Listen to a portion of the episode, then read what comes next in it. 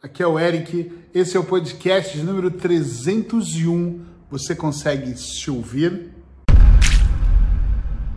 Espero que você esteja muito bem. Se não estiver, espero que fique a partir de agora.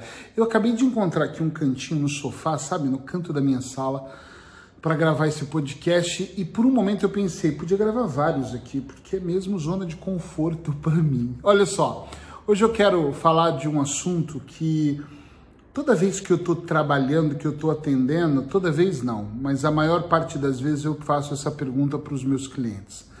Eu acredito que eu sou treinado e cada vez mais treino uma habilidade de ouvir. É isso que um terapeuta precisa muito ouvir, um coach precisa muito ouvir aquilo que o cliente está dizendo, o que ele não está dizendo, como ele está dizendo, como ele está gesticulando, as microexpressões, enfim, para a gente ler o processo que ele faz e também do que ele não faz. E algumas vezes, quando eu ouço os meus clientes contando uma história, eu interrompo eles e digo: para, para, pera, pera, para, para, tá se ouvindo? Por que, que eu falo isso? Porque às vezes a pessoa está falando e ela não presta atenção que ela está falando principalmente para ela.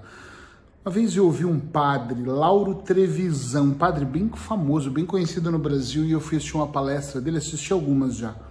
E ele dizia muito que quando nós estamos orando, rezando para o cara lá de cima, para Deus, como a maior parte das pessoas o chama, nós estamos orando também para nós, porque nossa boca está bem pertinho dos nossos ouvidos. E no dia a dia as pessoas têm mania de espraguejar, de xingar, de amaldiçoar o dia das pessoas e o dela. Ela tem mania de reclamar, de empilhar reclamações, uma reclamação atrás da outra. E ela não percebe que, mesmo que ela esteja desabafando, falando, contando, ou até vomitando, colocando para fora, e é necessário colocar para fora, ela não está prestando atenção. Às vezes ela não está conscientemente ouvindo, né? Ela está absorvendo, mas ela não está ouvindo. E às vezes eu ouço cada absurdo vindo de uns clientes, eu falo para eles isso que é um absurdo, que eu falo, vocês estão se ouvindo? Para tudo se ouve. E nesse momento, grande parte dos meus clientes tomam consciência de como eles estão falando coisas que não tem nada a ver com a realidade deles. Por exemplo, esses dias uma cliente me dizia como o trabalho dela é amaldiçoado, como é ruim. Ela não usou a palavra amaldiçoado, ela dizia assim: isso aqui é um grave problema, as pessoas são totalmente tóxicas, eu estou enlouquecendo nesse local. Mas no fundo, no fundo, ela ficava afirmando que ela estava enlouquecendo, entende onde eu quero chegar aqui? Ela ficava afirmando que aquele lugar estava adoecendo ela. É óbvio que ela constrói um tipo de programação que quando ela vai para aquele ambiente, todo o corpo, o organismo, a energia dela é Prepare-se que agora vai dar 8 da manhã, eu vou começar a me adoecer até às 6 da tarde, quando eu falo tchau e saio daqui. É óbvio que o ambiente cada vez ficou mais tóxico, e eu não estou dizendo que ela não tem uma liderança, chefes ou colegas de trabalho tóxicos. Isso é real, pode estar acontecendo, eu acredito. Mas eu estou dizendo que a importância que ela dá a tudo aquilo faz com que cada vez mais a vida dela se torne tóxica. Tá entendendo o que, eu estou dizendo? Onde eu quero chegar?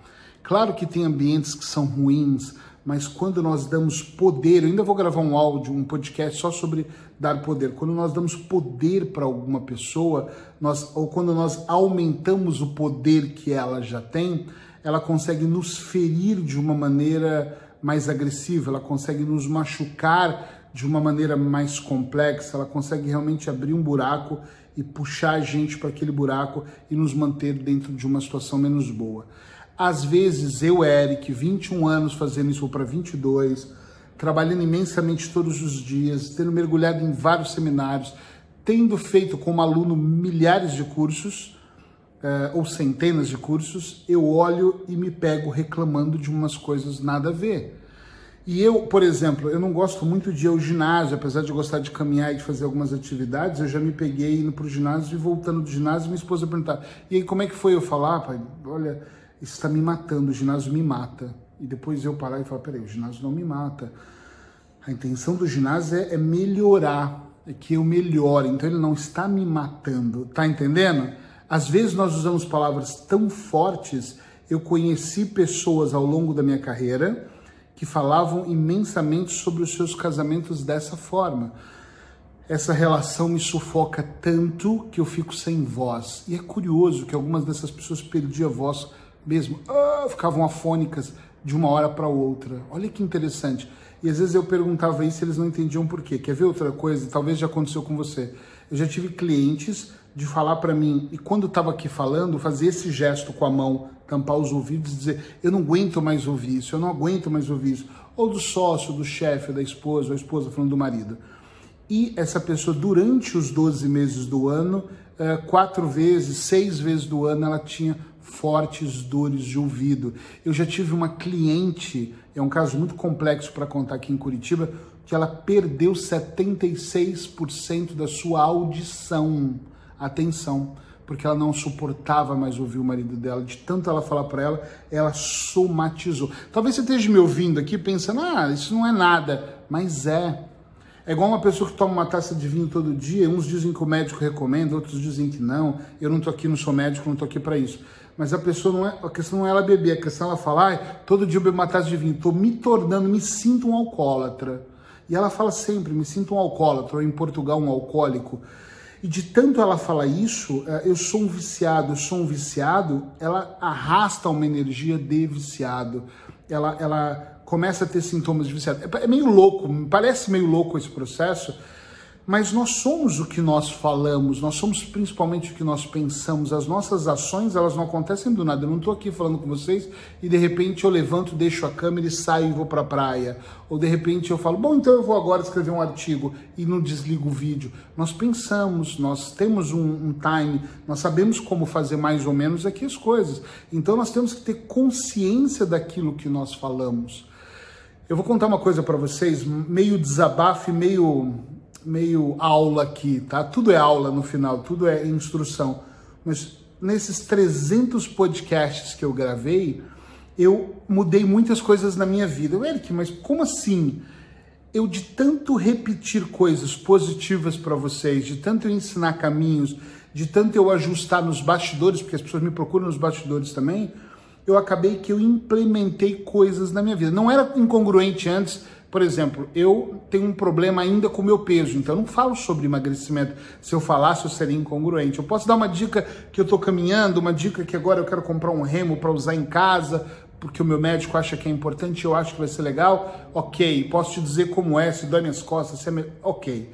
Mas eu não posso ter autoridade, no... falar com autoridade em algo que eu não faço, não é verdade? É como se eu fumasse e, e falasse sobre tabaco, sobre parar de fumar, seria incongruente.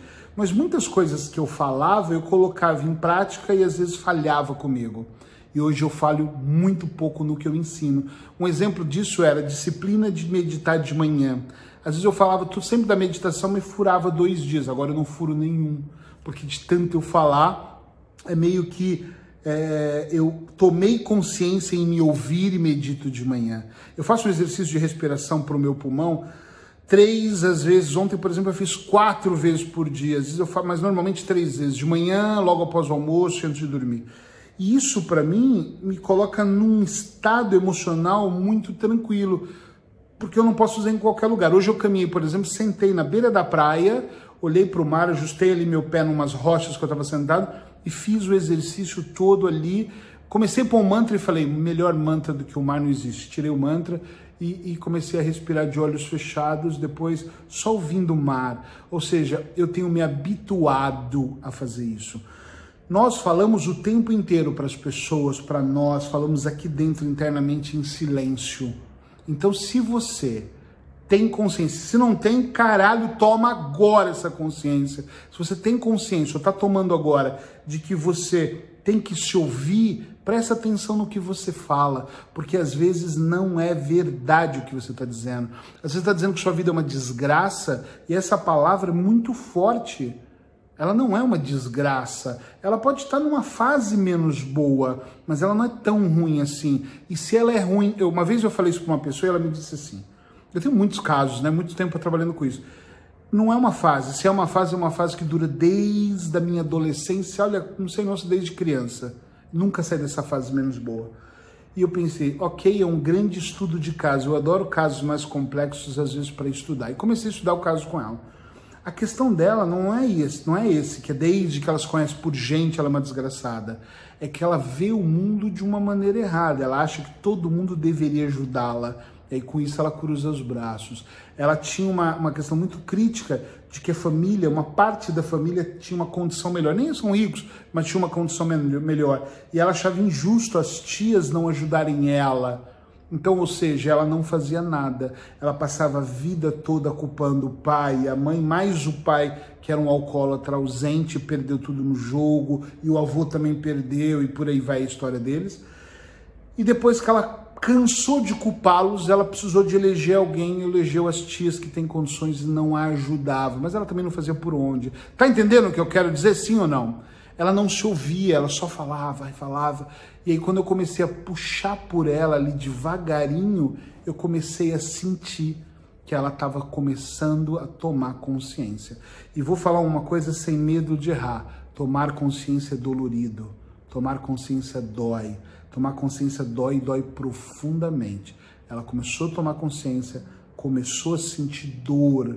Dor mesmo? Que, que dor? Dor dor física, dor mental, dor de incomodado, dor de desconforto. Às vezes a dor é física, mas não para ir ao médico, é dor de, ai, tô com uma angústia, parece, né? Às vezes até que é aqui, mas é interno, é aqui dentro.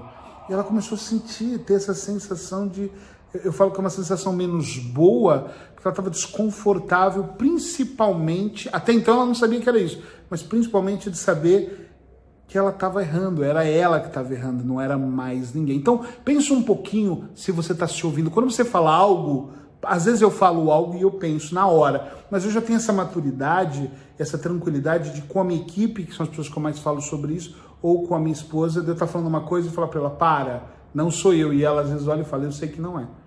Porque ela sabe que o que eu estou falando é absurdo.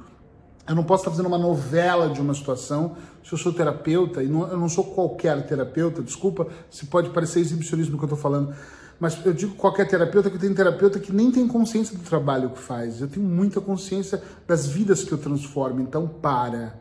Tem muita coisa aqui, muita, muita coisa aqui é, que eu tenho que estar mais alerta, que eu tenho que prestar mais atenção, porque, principalmente porque eu sei como o processo funciona. E se eu sei como funciona, eu não posso fazer drama. Eu tenho é que respirar, esperar, saber que tem que hora para plantar, hora para colher, hora para regar. Tem que planejar, tem que ter ajustes e que às vezes não dá certo é a melhor coisa que pode acontecer. Ou seja, eu entendo disso e eu tenho que praticar. Ou seja, tenho que me ouvir. E quando você começar a se ouvir mais, você vai perceber que aí a prática, o colocar em ação se torna um pouquinho diferente aqui. Então, espero que você fique bem. Se ouça, ouça, isso é o mais importante. Opa, se ouça é o mais importante, tá bom? Até amanhã.